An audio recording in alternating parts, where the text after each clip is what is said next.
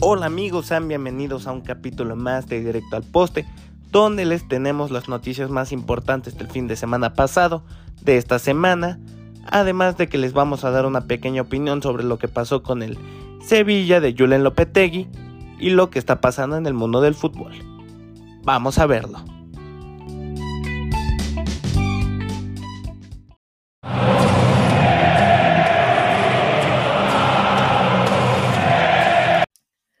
Empezamos con las noticias del fútbol internacional, porque hubo semana llena de partidos. El fin de semana hubo un paseo histórico en el derby de Manchester, en donde Haaland y Foden se despacharon un hat-trick cada quien para la victoria del conjunto Citizen por 6 a 3 al conjunto Red Devil. Además de que hubo UEFA Champions League esta semana, así que vamos con los resultados. El Bayern sigue invicto tras vencer 5 a 0 al Victoria Plzen. El Marsella da la campanada y vence 4-1 al Sporting Lisboa.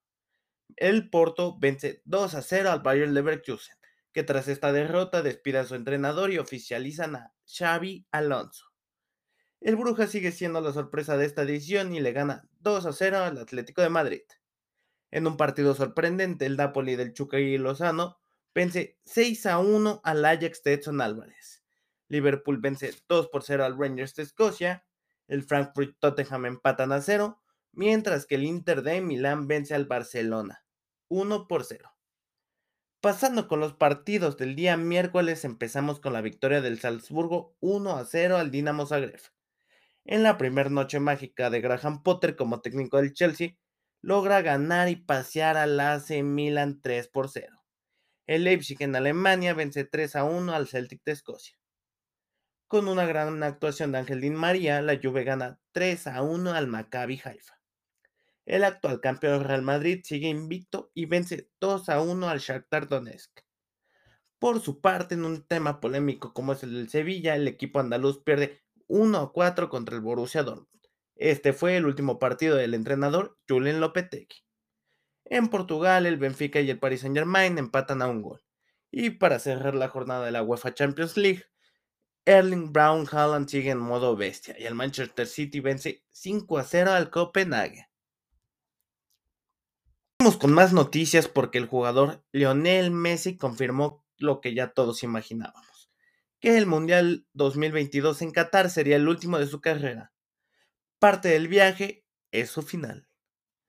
Con más jugadores argentinos tenemos que Gonzalo El Pipita Higuaín le pondrá fin a su carrera se retirará después de la temporada de la MLS 2022.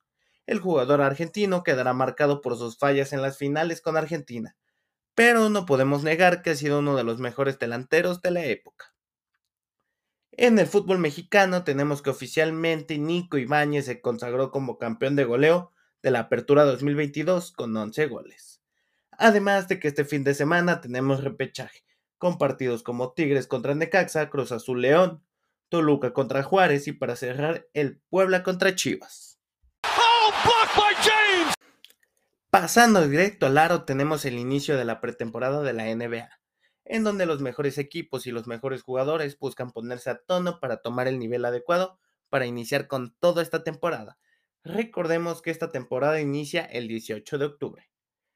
Mientras que en los actuales campeones se está armando completamente un lío porque se reportó que Draymond Green le pegó a Jordan Poole. Los dos son jugadores importantes para el éxito de Golden State y esto puede fracturar el vestuario. En más noticias de NBA, tuvimos un amistoso entre los que se posicionan para ser el pick número uno en el siguiente draft.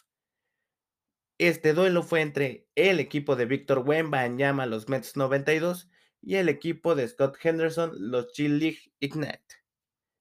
En el primer partido, el francés terminó con 37 puntos, 7 triples y 5 tapones. Todas las expectativas están puestas en Víctor Wembanyama porque es un jugador de 2.19 metros que tiene un excelente manejo de balón y un tiro sorprendente para su estatura. Se le compara mucho con las expectativas que se le pusieron a Karim Abdul-Jabbar, Will Chamberlain y LeBron James. Sin duda alguna, Scott Henderson sería el número uno del draft, en uno en el que no estuviera Víctor Wembanyama. En nuestro turno al bate tenemos varias noticias, porque ya fue el cierre de la temporada regular y el día de hoy inician los duelos de playoffs. El primer partido serán los Guardians contra Tampa Bay, los Padres visitarán a los Mets, los Philadelphia Phillies van a visitar a los Cardenales de San Luis y en el último partido del día de hoy, los Mariners de Seattle van a Toronto a enfrentar a los Blue Jays. Y con más noticias del cierre de la temporada, tenemos que Aaron Judge, el juez, se convirtió en el jugador que más home runs ha pegado en la historia de la Liga Americana en una temporada.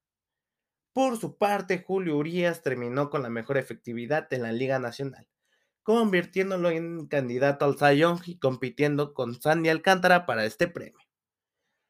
Para cerrar con un imparable, tenemos el anuncio de Randy Horas Arena de representar a México en el Clásico Mundial de Béisbol. Este jugador se une al anterior mencionado, Julio Urias. Para el Mundial también falta que los hermanos Urias, Ramón y Luis de los Orioles y de Milwaukee confirmen su presencia. Con toda la velocidad nos vamos directo al podio, porque la semana pasada hubo gran premio en el cual Sergio Checo Pérez salió victorioso en Singapur. El mexicano tuvo un fin de semana extraordinario, convirtiéndose en uno de los mejores pilotos en circuitos callejeros. Checo Pérez salió de segundo lugar atrás de Charles Leclerc, pero todo el fin de semana Pérez dio una cátedra de cómo se maneja un circuito callejero. Este fin de semana sigue la acción porque vamos a ir hasta Japón. Además de que el logo de Honda volverá a Red Bull después de que reorganizaron su colaboración. Mientras que en el Mundial de Pilotos podemos ver la coronación de Max Verstappen este fin de semana si se consiguen varias combinaciones. Esta ha sido una temporada dominada totalmente por el piloto holandés y por Red Bull, así que vamos a esperar el Gran Premio de Japón. Entrando a la Red Zone tuvimos semana 4, donde esta quedará marcada por la incompetencia demostrada por los Dolphins. En la semana 3 hubo una supuesta conmoción cerebral de Tua Tagovailoa. Los Delfines la negaron diciendo que era una lesión en la espalda. Esta semana vuelve a jugar Tua, pero tras un golpe tiene una conmoción cerebral dejando imágenes impactantes. Así que para mí es una incompetencia de los doctores de Miami pero en este partido, los Delfines perdieron 15 a 27 contra los Bengals. El domingo tuvimos también el primer partido en Londres. Los vikingos vencen 28 a 25 a los Santos en el estadio de Wembley. En un duelo de ofensivas, los Seahawks ganan 48 a 45 a los Leones, además de que en el debut de Kenny Pickett los acereros quedaron a deber en su derrota de 20 a 24 contra los Jets. Los gigantes vencen 20 a 12 a los osos, mientras que los titanes vencen 24 a 17 a los Colts. Los Chargers se toman el camino de la victoria tras quedar 34 a 24 contra los Texans. Falcons y Brown nos dieron un partido cerrado en donde los de Atlanta salieron aerosos 23 a 20. Además de que sigue el Big Time Rush, porque Cooper Rush consigue su tercera victoria esta temporada con los Vaqueros le ganaron 25 a 10 a los Commanders de Washington. También de que se mantiene el invicto de las Águilas, tras vencer 29 a 21 a los Jaguares de Jacksonville. Los Billy Ravens nos regalaron un partidazo en el que Josh Allen llevó a, a la victoria a los de Buffalo. Por su parte, también el otro que consiguió la victoria fue Kyler Murray 26 a 16 contra las Panteras de Carolina. También los Raiders consiguen su primera victoria tras vencer 32 a 23 a los Broncos de Denver. Los empacadores vencieron 27 a 24 a los Patriotas y en los dos juegos en horario prime tenemos la victoria de los Chips de Pat Mahomes 41 a 31 a los Bucaneros, mientras que los 49 de Jimmy Garoppolo vencieron 24 a 9 a unos inoperantes Rams. No cabe duda que fue una semana de emociones en la cual ayer se dio el inicio de la semana 5 con el duelo de Colts y Broncos, que la verdad fue infumable. Los Colts ganaron 12 a 9 a los Broncos en tiempo extra. Pero para los amantes del fútbol americano fue un partido muy duro de ver, ya que Russell Wilson está quedando a deber demasiado con los Broncos de Denver.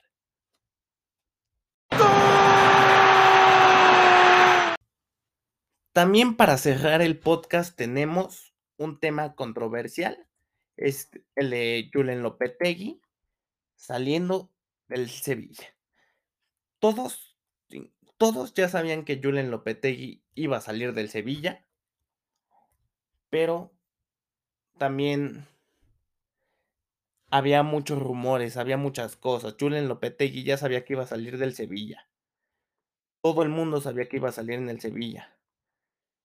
Los medios ya anunciaban a San Paoli como reemplazo de Lopetegui mientras estaban en partido. Pero, ¿qué les puedo decir? Julen Lopetegui llegó a triunfar en el Sevilla. Que las cosas no estén saliendo por el proyecto que, que tiene Monchi actualmente. Pues no, o sea, al final no se puede. No se puede dirigir al máximo si el proyecto deportivo no acompaña. Ganó una Europa League en las tres temporadas de Champions, en las tres temporadas en las que estuvo en Sevilla llegó a Champions. Lopetegui hizo su trabajo y lo hizo bien. Inició muy flojo este año, pero el trabajo ahí está, el trabajo lo hizo bien. Pero a lo que yo voy con este punto es, imagínate ser entrenador que, que estés dirigiendo a tu equipo, que ya no esté tu equipo, porque ya tienen a tu reemplazo atrás de ti y a ti todavía no te oficializan de que te vas, pero todos saben que te vas, ha de ser muy incómodo. También ya se habla de que Lopetegui ya tiene a los Wolves. Al final de cuentas, Sevilla tuvo que demostrar más señorío. Eso no se le puede hacer a un técnico. Sinceramente, un técnico que te dio ilusión, te dio gratitud, se despidió, sintió el color del equipo. Pero así es el fútbol. Me queda claro que, que a muchos equipos ya no les importa quedar mal con las demás personas. Ya no les importa quedar mal con, con sus aficionados. Ya, ya no les importa nada. Es puro negocio. Ya se convirtió en puro negocio, pero así es el fútbol. Acaban de anunciar que, que Diego Coca acaba de salir del Atlas. Ya tienen su reemplazo. Nadie es indispensable en un equipo de fútbol. También, por ejemplo, se lesiona un jugador. Ya tienes otro. Ya no importa tanto cuánto cueste, si de cantera, si, si le vas al equipo, si sientes los colores. Al final de cuentas esto es un trabajo. Y el trabajo se tiene que cumplir. Por es como Sergio Reguilón llegando al Atlético de Madrid. Pues es su trabajo. Reguilón le va al Real Madrid. Es hincha del Real Madrid. Pero su trabajo es defender la playera del Atlético de Madrid. Últimamente no hay gratitud. Ven cambiar de equipo tan fácil. Ya quedan pocos que en verdad sienten la playera. Y no, no estoy diciendo que esté mal no sentirla. Pero creo yo que se necesita un poco de garra. Se necesita dejar de ver tanto el fútbol como un negocio. Sí, entiendo que sea un negocio. Pero lo tienes que dejar de ver así. Lo que se le hacen a varios jugadores, lo que se le hacen a varios entrenadores, en mi punto de vista, en mi opinión, está mal. Simplemente está mal. Lo que le hicieron a Lopetegui no, no lo pueden hacer. Ya se lo habían hecho en la selección de España. Lo que le están haciendo a Tata Martino también está mal. Todavía ni jugamos el mundial y ya lo despidieron y ya estamos buscando reemplazos. Que acabe el mundial, se termina el proyecto del Tata, buscas el reemplazo. No, no tienes que buscar de antes. Ese es uno de los principales problemas que yo tengo. Dejen cumplir ciclos. Los jugadores dejen que hagan su trabajo. Ya, ya se convirtió tanto en un negocio que se perdieron jugadores que en verdad sientan los colores, entrenadores que a los que se les respeta el ciclo, queremos resultados tan pronto que no dejamos trabajar. Hay acciones que como aficionados tenemos mal, hay acciones que como periodistas deportivos tenemos mal, juzgar por un partido, juzgar por por todo, pero al final pero el punto importante aquí es todos tienen malos días.